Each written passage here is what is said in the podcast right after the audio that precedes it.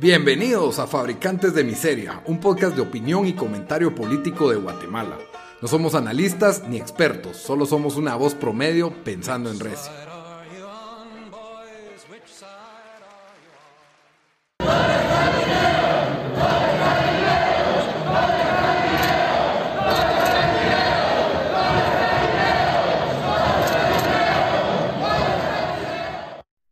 Bienvenidos al episodio número 63 de Fabricantes de Miseria. Con ustedes estamos los mismos de siempre. Daniel, desde Washington, D.C. ¿Dónde está el dinero? Bien, aquí emocionado que vamos a hacer eh, el primero de tres podcasts para decidir qué vamos a discutir en el, en el tercer podcast, ¿verdad? Yo creo. Este, este podcast solo es un ensayo donde, donde Daniel y yo vamos a votar para ver si votamos sobre una votación para ver si seguimos con el podcast de fabricantes de Con ustedes, su servidor Rodrigo desde Guatemala, de regreso después de haber sobrevivido el COVID. El, el COVID, estoy bien, todavía tengo un poco de tos, así que si no me da tiempo poner mute, ahí de una vez la disculpa. Eh, disculpas por haber estado ausentes, pero vamos a tratar de estar consistentes. Era demasiado bueno el tema, el tema para regresar, así que teníamos que hacerlo, no nos podíamos dejar abandonados y les teníamos que explicar qué, qué, qué está pasando en Guatemala, qué está pasando en Guatemala a, grandes rasgos. Sí, bueno. ajá, dale, ¿vas a arrancar o...? Eh, ¿No? ¿Querías decir algo vos? No, no, la verdad creo que los dos tenemos tanto que ah. decir después de tres días de, Tuvimos un show de un show mediático el día de ayer que estuvo más entretenido el, el, Facebook Live de Aldo Dávila que el chiringuito de jugones. Estuvo, o sea, todo el mundo número uno en Netflix aparecía el live de Aldo Dávila, así, en Guatemala. Así que había 200, eh, más de 200 mil personas llegaron a estar conectadas viendo ese live. ¿Por qué? Porque a Guatemala, a un buen sector de la población, está preocupado de qué, de qué derechos nos va a restringir ahora o qué, cómo, cómo, cómo va a manejar la pandemia el gobierno, porque no la ha manejado hasta, hasta ahorita, ¿verdad? Entonces, pues quería empezar dándoles un poco de, de contexto, ¿verdad? En, en, qué situación estamos de la pandemia ahorita en el mes de septiembre ya del 2021. Estamos hablando que ya hace un año y seis meses que comenzó el COVID en Guatemala y en el, pues, en el mundo, creo que fue hace un año y casi dos años ya, creo yo. O sí, un año, y, un año y medio, digo yo. Un año y medio de que dijimos esto no creo que dura más de un mes. En Semana Santa vamos a estar, hombre, no te preocupes. Esto, lo cierran para que podamos abrir en Semana Santa. Ahí estamos, dos semanas para aplanar la curva. No, pero el, el contexto eh, pues en el que estamos es, eh, al día de hoy ya hay, ya hay vacunados, ¿verdad? pero tenemos nada más 1.510.663, si quieren agregar todos los números, ¿verdad? Con esquema completo. Estamos hablando que estamos llegando a una décima parte de la población del país. Estamos hablando que somos 14 millones, de los cuales obviamente no todos son adultos eh, y es una población menor, pero estamos hablando de que a lo más un 15%, así estirándola. Y con, eso es con esquema completo. Con primera dosis ya tenemos 3.576.000, que eso pues es más o menos el doble, un poco más del doble de los que tienen esquema completo. 25 a 30%, no, 30% no digamos, pero el paso pues aún está lento. Tenemos 47.640 casos activos reportados y 12.388 muertos. Eso es lo más triste de todo. Tenemos hospitales colapsados, en el Parque de la Industria cerraron, básicamente no reciben a nadie porque ahí estaba llegando la gente cuando ya se estaba ahogando, porque pues creo que todos, la mayoría de, guatemaltecos saben el estado eh, extremo en que viven estos hospitales y la mayoría tratan de pues tratarse en casa y a veces pues se complican las cosas o no se prevén y no, no, pues no hay cómo, ¿verdad? O sea, compras tus medicinas, no hay un tratamiento formal para el COVID, por ahí hay unos kits que pues medio sirven, digo yo, ¿verdad? Tal vez en, personas que tienen tratamiento leve, alivia síntomas, pero Cuando la persona tiene un cuadro extremo, necesita de un hospital, no hay. No hay Parque de la Industria, se cerró. Eh, el San Juan de Dios y el Roosevelt habían dicho que estaban a más de 100% de capacidad. Eh, la verdad es de que, y, a todo esto que encima de, no solo están con una, un exceso de carga, de trabajo, de pacientes, sino que no hay insumos para atenderlos, no hay suficiente oxígeno, no hay suficiente sedante, eh, la famosa dexametasona que estaban pidiendo también, no hay suficiente de un montón de cosas. ¿Por qué no hay suficiente? Es una pregunta donde hay mucha tela que cortar. Varios directores de hospitales que eran los que estaban pidiendo medidas eh, para lo que piden es de que haya una forma más ágil de subir eventos y comprar y hacer compras, ¿verdad?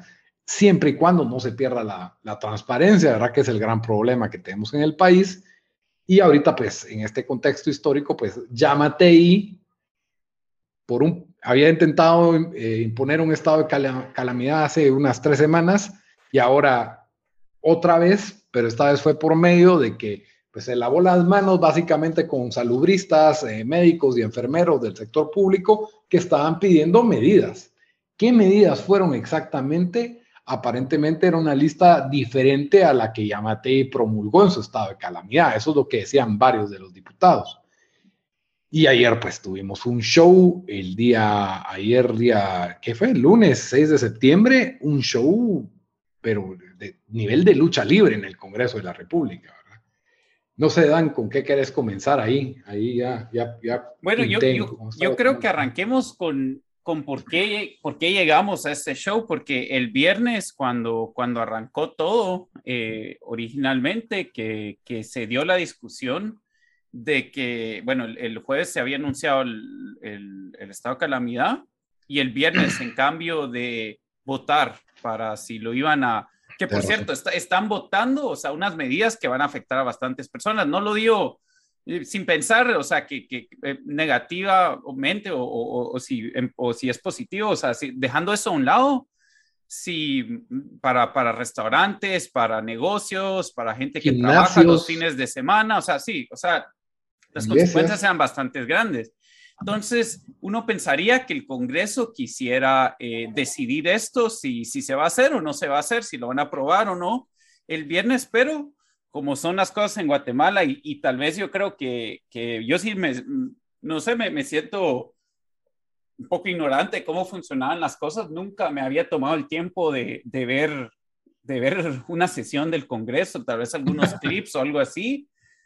Y, mi primera experiencia de, ponerle una hora a eso fue a través de, un Twitter en vivo, ¿verdad? No, es, no, no, no, sé si lo tenían en los canales o qué, pero fue el hecho de que el, el, el partido de, bueno, el, el partido de, de Yamatei o, y los que controlan eh, o tienen eh, mayoría eh, en, el, en el gobierno decidieron votar porque se diera tres días de, de, debate prácticamente para, para, para después decidir si se, si, si se, iba, si se iba a hacer, eh, si iban a votar por el estado de calamidad. Y, y, lo que fue, fue un, o sea, desde el principio fue, fue un circo esto. Mirás cómo votaban por algo, después como que votaban por lo mismo y votaban por lo mismo una otra vez y esto era solo viernes. Y todo esto se fue dando cada, cada día Em, y, o sea, ¿qué ibas a decir? No, más o menos tratar de diseccionar qué es lo que estaban votando primero y segundo. Sí, dale, dale. Pues la, la, verdad es de que me da un poco de vergüenza de que pues yo tengo la profesión de la abogacía y me dedico más al notariado y el derecho constitucional pues ya se me va olvidando, ¿verdad? Pero en, en el caso del estado de calamidad, que habíamos tenido hace poco uno, que el Congreso lo tuvo que improbar, hubieron inconstitucionalidades y entonces la Corte de Constitucionalidad tiró un criterio, corte que se supone está cooptada y está alineada con el gobierno oficial en este momento, ¿verdad? Tiró una serie de criterios un poco extraños, ¿verdad? Eh, eh, uno de esos criterios era de que había no solo que pro, eh, no solo aprobar el estado de calamidad, sino que de no aprobarse había que improbarlo. Improbarlo es una palabra un poco nueva para muchos, pero es lo opuesto a aprobar. Entonces, hay que improbarlo, ¿verdad? básicamente, no basta con que no tenga los suficientes votos la aprobación del estado de calamidad, sino que también había que improbarlo.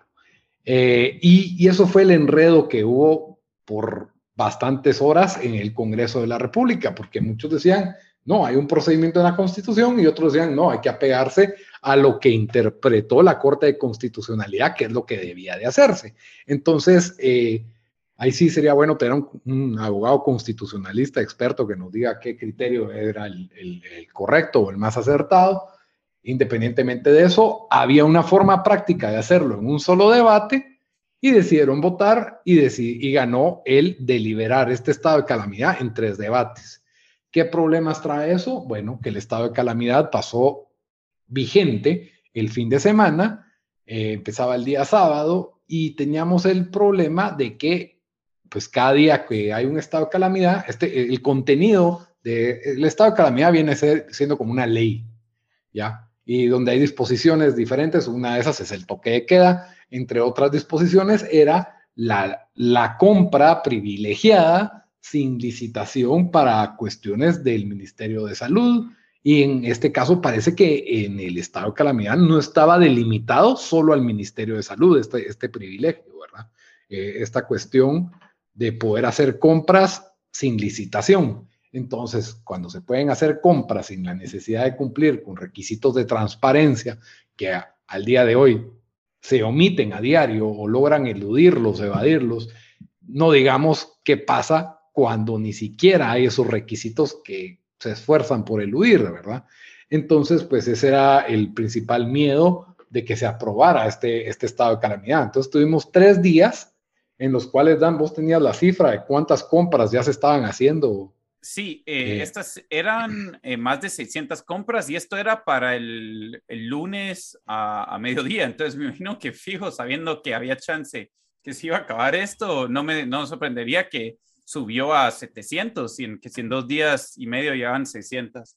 Entonces, 641 eh, compras se habían hecho durante este estado de calamidad, que incluso era gran, o sea, em, porque en los que, los que votaron en contra, aparte de, la bancada entera que, que, votó en contra, habían unos que, que, la verdad estaban, no es que estaban en contra del toque de queda, pero sino que estaban en, en, en contra del estado de calamidad porque porque se una a su criterio. Y como lo vimos ahí eh, al principio del, podcast con, con el dónde está el dinero, eh, pues ya, ya, ya tuvimos un estado de calamidad y, y, obviamente no se usó el dinero. Sí, seis estados.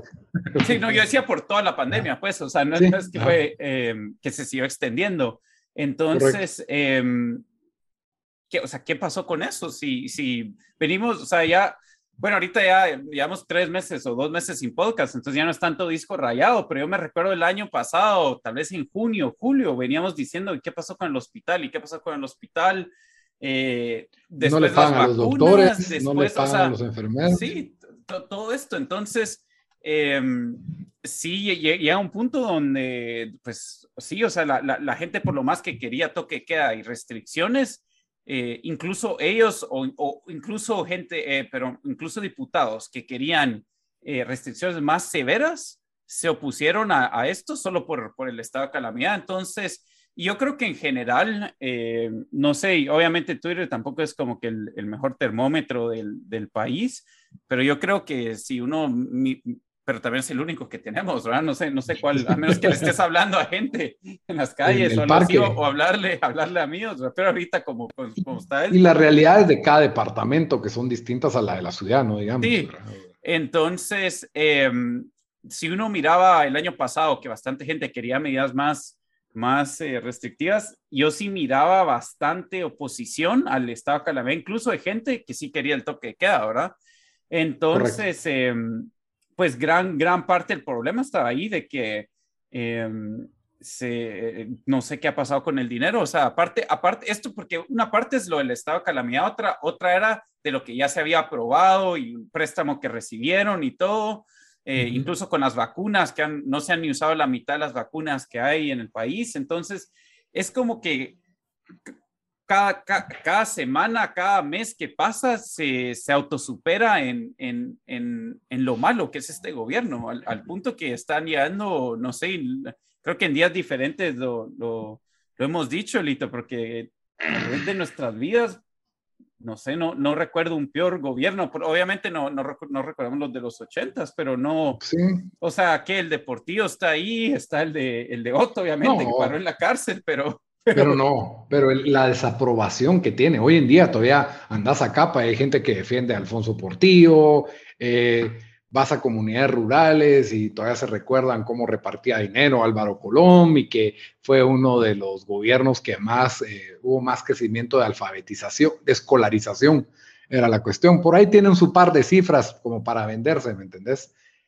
Esta, este, este, este desgraciado que tenemos, la muñeca rota, como dice Aldo Dávila, no lo dije yo, eh, Alejandro Yamatei, sin ningún respeto, la verdad, eh, creo que es el presidente que más desaprobación ha tenido, por lo menos de la era democrática de Guatemala, la verdad, no, no estamos hablando de los gobiernos militares de los 70s y 80s, donde la gente por oponerse o por hablar en contra amanecía en una cuneta muerta, habían elecciones completamente arregladas, fraudulentas. No, no estamos hablando de eso, no, no lo podemos comparar.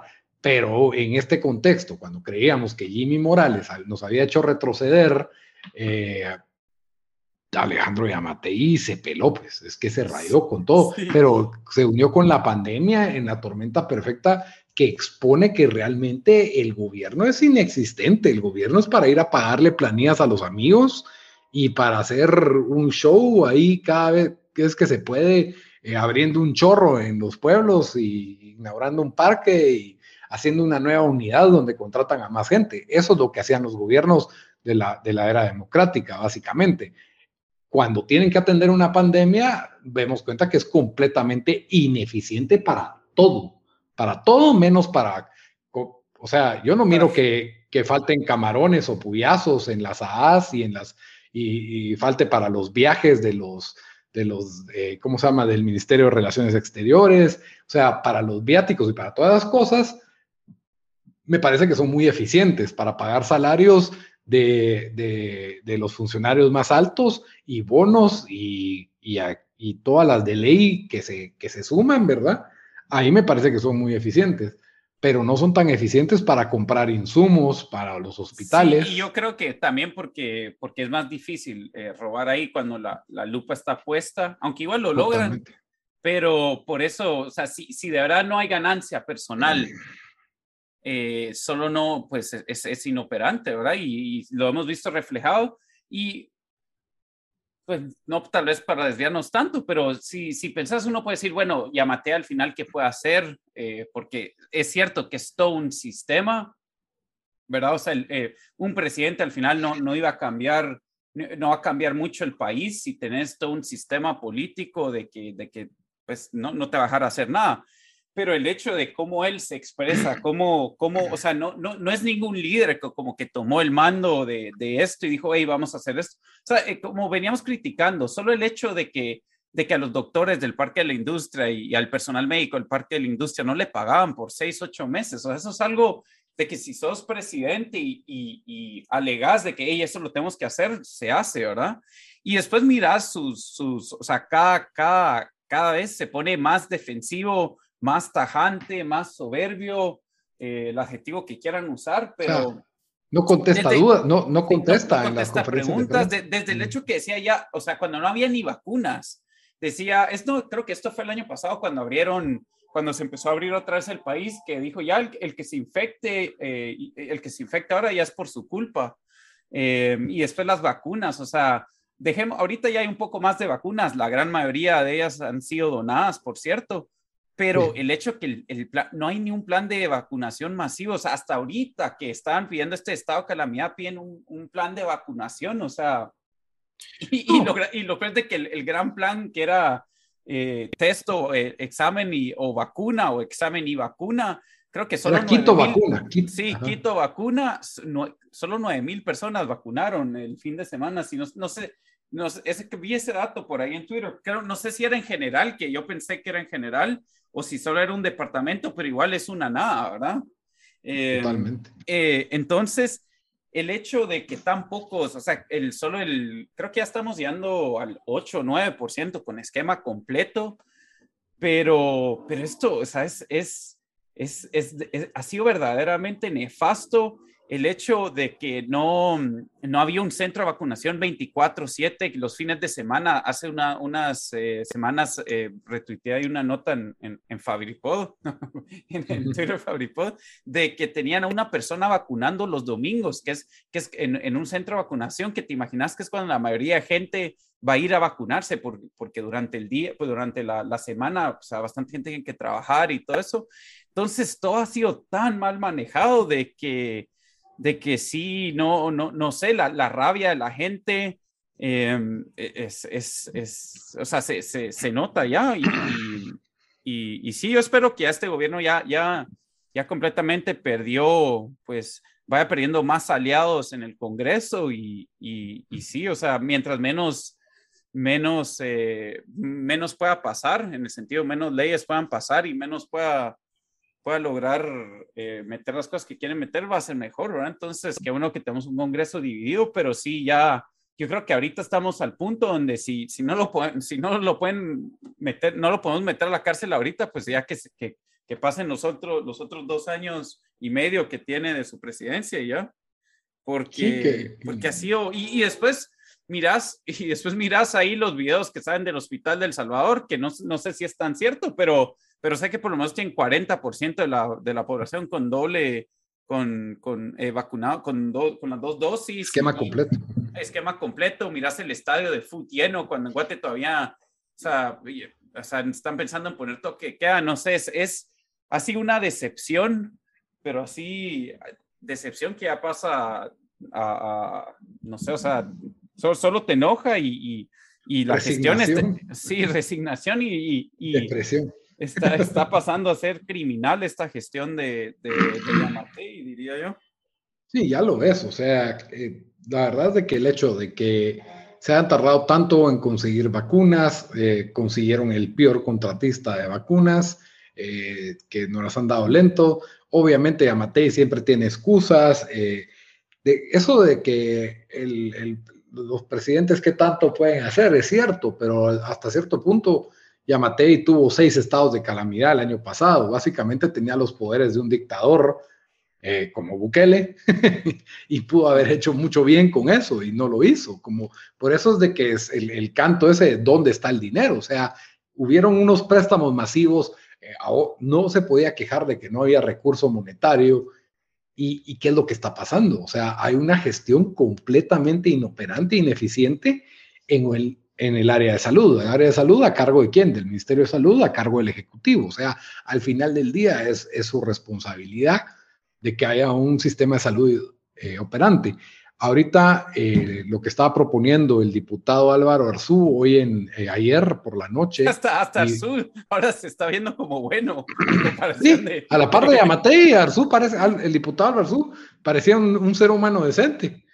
Pero bueno, no, no, no, no, dije parecía, no dije que era, solo dije que parecía un ser humano decente. Pero en fin, eh, mi punto es de que se tiene planteado una, una iniciativa de ley que digamos que tiene 81, digamos que lo que yo creo que logró Yamatei fue unir a los, a los demás con su, con, su, con su trágica administración, su pobre administración, porque quiera que no, varios de los diputados escuchan el clamor de los médicos y saludistas que quieren soluciones, que quieren algo que les calme los turnos y, quieren hacer algo, ¿verdad? Entonces, ¿qué pueden hacer por medio de leyes, verdad?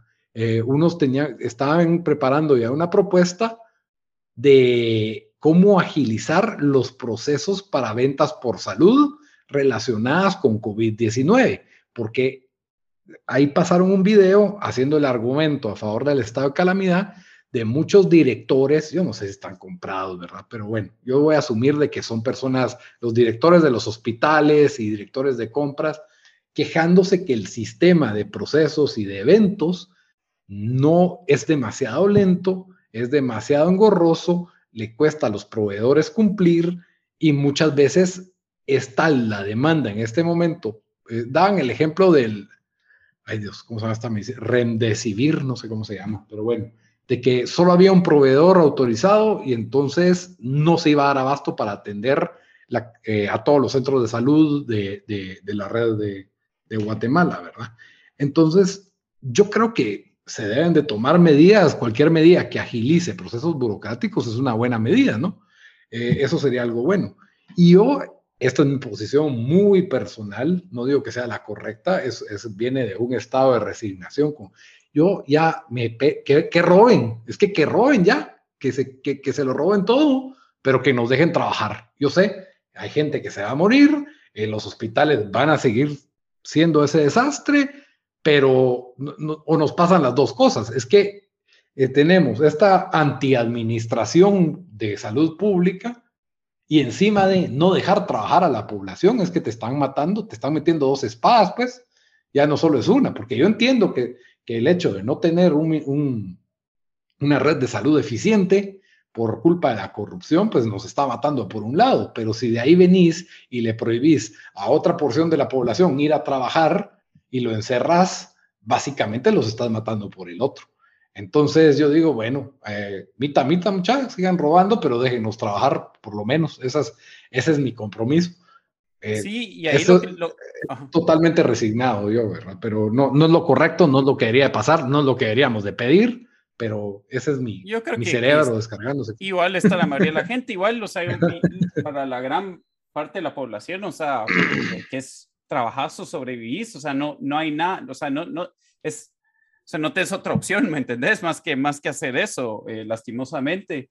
Y cabal, lo que vos decías, eh, decías ahí de, de, de, las compras, o sea, porque saber el, el, el, proveedor que está, que el único proveedor que, que, de que se puede comprar es porque saber ni el primo de quién será y, no sé, no, porque así, ¿verdad? Así es como funciona. Y, y ahí, eh, para, para regresar a, al bochorno que, que, vimos anoche, o sea, mirabas ahí al, al marrano mayor, otra, excelente. Alan.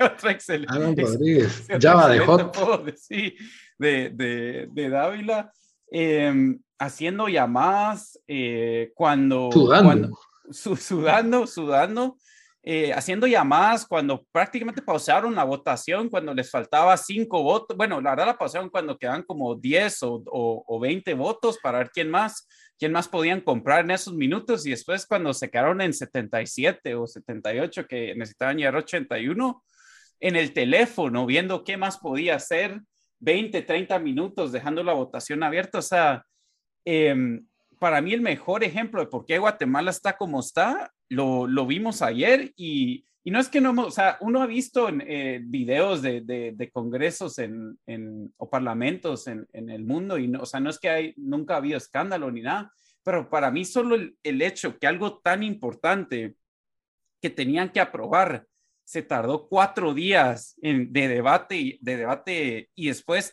hicieron como cuatro votaciones ayer a la hora de votar por esto. Fue la verdad, yo, yo, no lo creía y sí, o sea, o sea, si el sistema está ahí y las cámaras estaban, o sea, ellos sabían de qué estaba siendo filmado, creo que medio diputado ahí tenía, tenía, tenía Facebook Live ahí puesto y aún así operaban con, o sea, no, no les importaba, no le importaba a Alan Rodríguez, no, eh, o sea, si es así con las cámaras puestas, ¿te imaginas cómo es, eh, cómo es día a día? Entonces, con razón, con razón, todo no funciona y, y lo estamos viendo, o sea, estos, estos...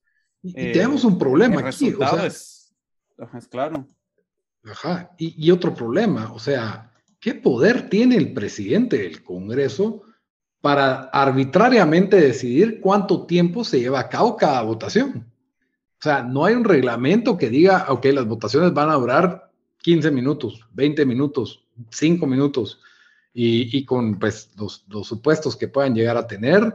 Eh, el presidente al dedo decide cuándo se abre, cuándo se cierra con su secretario, y, y dejemos de lado el hecho de que como vos dijiste bien, ¿verdad? Que estaba tratando de comprar votos. Ok, eso fue una votación eh, buscando aprobar el estado de calamidad. Él sudó como que si estuviera haciendo spinning, que nunca ha hecho en su vida probablemente, pero eh, viene aquí, aquí lo peor de la noche. No pasa, no es aprobado el estado de calamidad y deciden seguir un criterio de la Corte de Constitucionalidad de que se debe votar para improbar el estado de calamidad. Entonces ahí viene otra votación. Bueno, ¿vamos a votar para improbar? Sí, ok, votaron y se favoreció el voto de la improbación. Ok, ahora, a la hora de votar para improbar, que aquí se pone un poco, pues, no quiero que se ponga técnica, la práctica creo que se me está entendiendo, eh, estaban, se abrió a votación de forma rápida, yo creo que unos dos minutos, tres minutos, iban por 78, 79, 80 votos, eran 81 los votos necesarios para improbar el estado de calamidad y se cierra la votación cuando iba por 80, faltando un voto, cerró la votación, lo cual ahí te muestra, o sea, yo entiendo, va, es una votación importante, quiero darle media hora, soy un caraduro, un descarado, pero de ahí viene la otra votación que no querés que pase y la cerrás. ¿Qué es eso? O sea, es que es el descaro más grande que, que, se, que se ha visto en vivo. Y qué buen rating tiene la corrupción en vivo, la verdad, porque ayer sí todo el mundo estaba pendiente de esta votación y pudimos ver el asco con el que opera Alan Rodríguez en vivo. Y obviamente, pues no es solo él, son todos los del partido Vamos. Aliados a ellos están los del partido US, UCN, está el partido FS Nación, el, el partido de Jimmy, eh, un bloque de la UNE que se le llama el bloque de Sandra.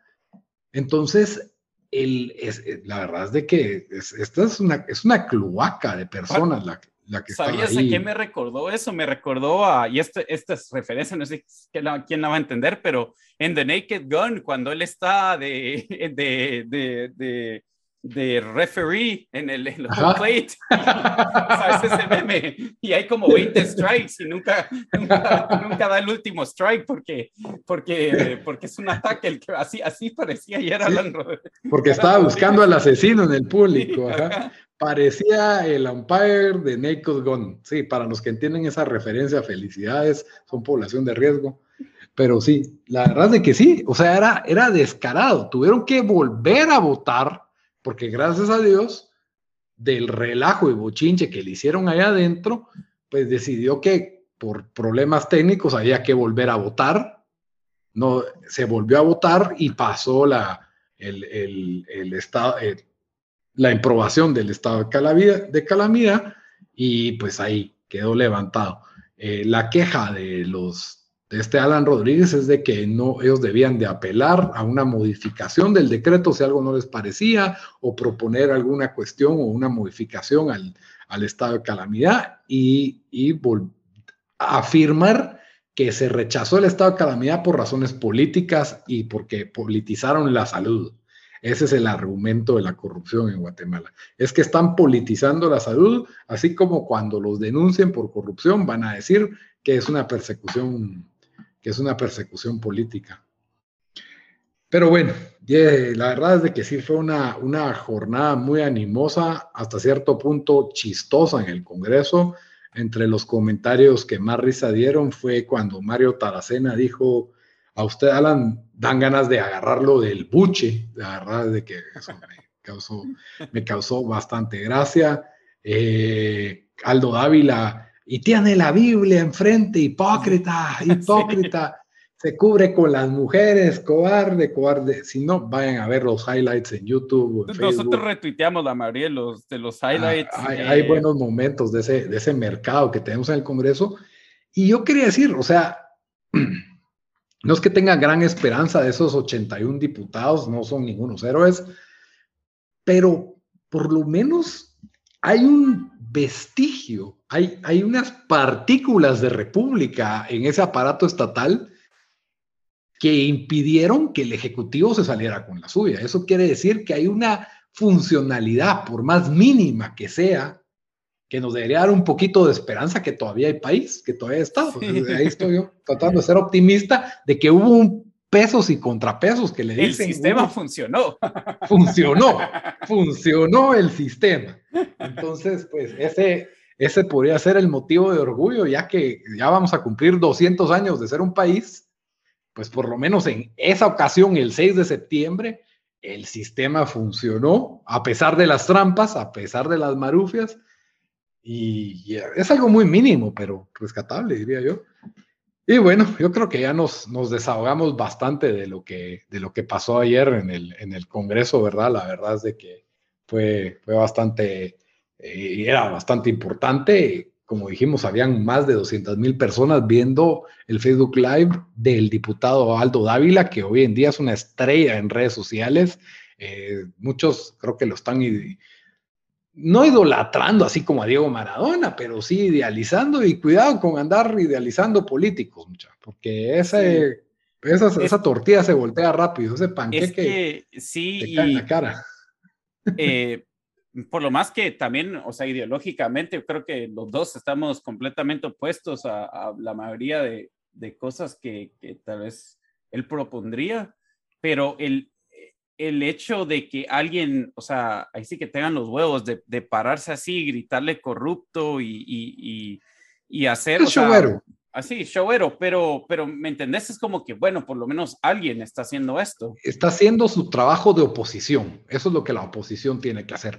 Y, y como lo digo, yo, yo diría, ay, sí, es que él es un showero, es un gritón, pero es que con este gobierno no te queda de otra, dan ganas de gritar, o sea, dan ganas. Yo tenía, si hubiera estado ahí de diputado, yo no sé si me aguanto agarrar una botella de agua y tirársela en la cara. ¿Sabías qué, es, qué es, lo que pasa eh, eh, irónicamente? Porque sí, sí, completamente opuesto, pero es como mi ley en Argentina, de que se ha vuelto un rockstar Básicamente porque le dice a los políticos, unos corruptos, vividores del pueblo que se roban los impuestos y prácticamente, o sea, la gente lo mira y dice, ah, le dice lo que todos le quisiéramos decir nosotros a nuestros gobernantes. Y, es que se lo pues, merecen. Sí, se lo merecen. Entonces miras a, a, Dávila que, que, le dice, que le dice marrano mayor hablando de eso. O sea, le grita lo que todos le quisiéramos gritar, ¿me entendés? Entonces, entonces. Lo representa. Sí, cabal, les da gusto, da gusto ver que por lo menos alguien está eso, siendo eso hasta, hasta en cuatro años cuando él esté en el poder o su partido esté en el poder y él, y él sea el que esté el que esté robando, ¿verdad? Así que, pero por el momento es una, una estrella. Yo eso quería recordar. Mucha gente decía que, que Roxana Valdetti era una mujer valiente cuando era diputada.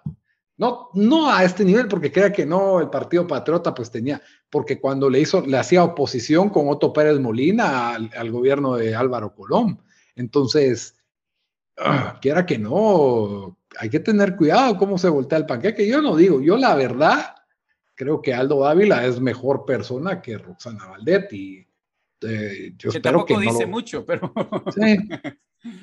no, no, no, está muy alta la barra, ¿verdad? Y, y, yo siempre he dicho, en Guatemala hay que ser demasiado corrupto, para ser político hay que ser demasiado corrupto, demasiado valiente. Y yo no soy ninguna de las dos, por eso no soy, pero eh, sí, porque te matan. O sea, yo realmente creo que si llegas a un punto, no hay nadie intocable y creo que si llegas a un punto en que le cagas el negocio a mucha gente mala, te van a matar. Y eso es un, un temor, pero espero que no, espero que no, espero ser optimista y espero que el hecho de que hayan personas que han hecho una buena labor de oposición inspire a, a más personas a involucrarse en política y, y lograrlo, ¿verdad? Y personas que, que no se descompongan más tarde en su carrera, porque es el problema. En Guatemala no hay una figura política que genere admiración por una, obviamente, no totalidad del país, porque eso no existe, pero por un 60%. Yo no creo que haya una sola figura política que el 60% de la población te diga, ah, lo que es, él, él era un gran líder o él era una gran persona. No hay, no, no, no en esta, no sé, tal vez Jorge Ubico o algo así, digan los abuelitos, no sé, pero pero no, no, no en esta era democrática, por lo menos. Entonces, pues, y ahora que no, pues ahí está Aldo Dávila haciendo su, su show y su trabajo, es lo más importante, que haga su trabajo, no importa que haga show si hace su trabajo. Pero bueno, Terminando el episodio, eh, siempre me gusta recordarles que nos pueden escuchar en todas las principales plataformas de audio. Estamos en Spotify, estamos en SoundCloud, en iTunes Podcast, en Stitcher y también pues en redes sociales. Estamos en Facebook, estamos en Instagram y estamos en Twitter, donde somos más activos. Somos en Twitter, ahí somos Fabripod. En los demás somos fabricantes de miseria. Y para pues ya recordándoles eso, siempre, siempre cerramos con una recomendación de algo que ver o leer, o oír o jugar eh, de la semana. Daniel, ¿qué vas a recomendar esta semana? Eh, ahora yo les traigo una recomendación de un show que está en HBO Max que se llama White Lotus, es, eh, o The White Lotus. Es, un, es fue una miniserie de seis episodios, o siete, no me recuerdo, creo que fueron seis, eh, que acaba de terminar hace como dos semanas. Eh, se trata de, de, pues, eh, diferentes personajes, ¿verdad? Pero una familia, una pareja en su, eh, eh, una pareja, sí, en su luna de miel, em, después un par de otras personas que todos van a este, pues a este hotel que está en, una isla, en, bueno, Hawái, todo Hawái es una isla, ¿verdad? Pero como una, una isla específicamente donde casi que solo, solo hay este hotel.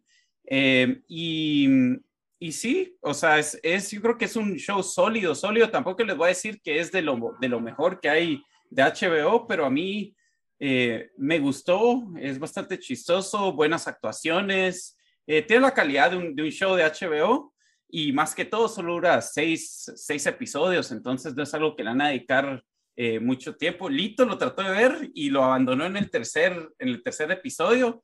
sí, es un, es un poco lento, pero... pero Sí, no sé, o sea, a mí, a mí sí me gustó, me, para el, después del tercer episodio yo andaba ya, ya esperándolo los domingos a las nueve de la noche que saliera, eh, entonces si quieren ver algo eh, sólido, lo que sí, incluso me dio un poco, si, si alguien ha visto Euforia, eh, yo diría que, que algunas partecitas eran un Euforia light, diría yo, pero pero sí, sí está bueno.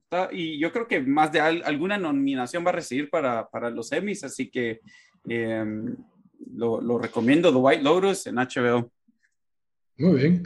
Yo voy a recomendar otra serie de HBO Max.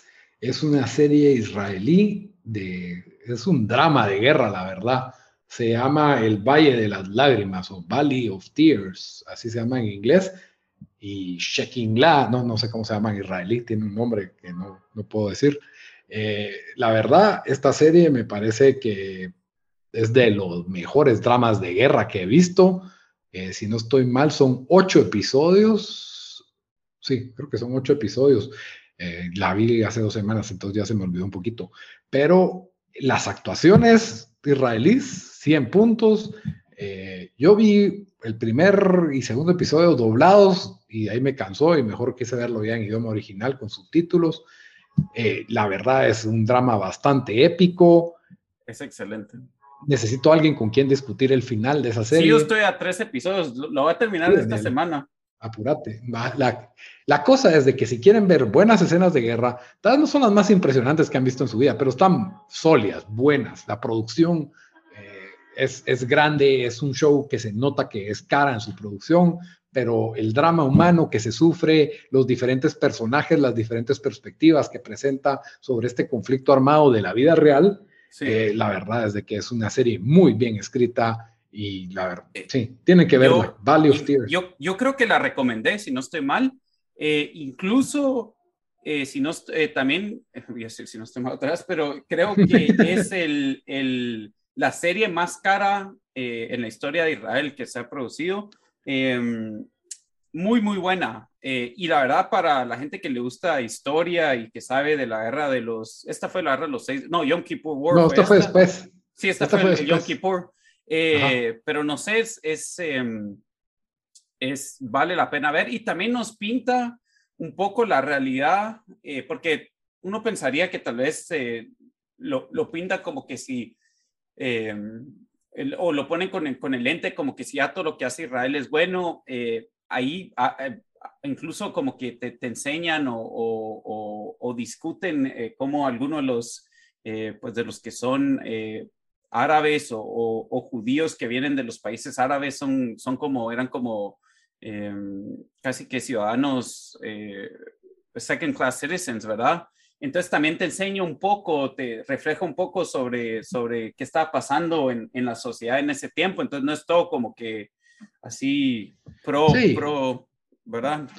Creo que todos eh, muchas veces imaginan Israel como un país primermundista en medio de, de un caos de, tercer mundo árabe, ¿verdad? Y, como que si fuera esa, no sé, el gran, el gran aliado occidental. Eh, muchas personas tienen esa gran imagen donde el país funciona perfectamente y no, es un país eh, que tiene divisiones como cualquier otro país y divisiones que van a más allá de, política, van también en lo que es cultura y religión. Entonces sí, el, show te pinta esos distintos matices y, perspectivas que tiene. La verdad es, es, es, muy bueno. No, es, no, no parece propaganda del ejército israelí. Ya, eso es lo que... Sí, eso es lo que yo quería decir. Lo que en, tres minutos se puede haber dicho en, dos palabras. Porque muchos programas, yo sí siento que hay algunas, algunas películas que parecen propaganda, ya sea del ejército de Estados Unidos o, o Israel o, de, del país que sea, eh, China o Rusia. Entonces, sí, la verdad es esta es una de esas películas de guerra que no parece propaganda. Muy buena, eh, serie. Muy bien, Dan, con eso terminamos nuestro programa. Eh, estamos de regreso. Vamos a tratar de estar aquí la próxima semana con el episodio 64. Hasta la próxima. Adiós.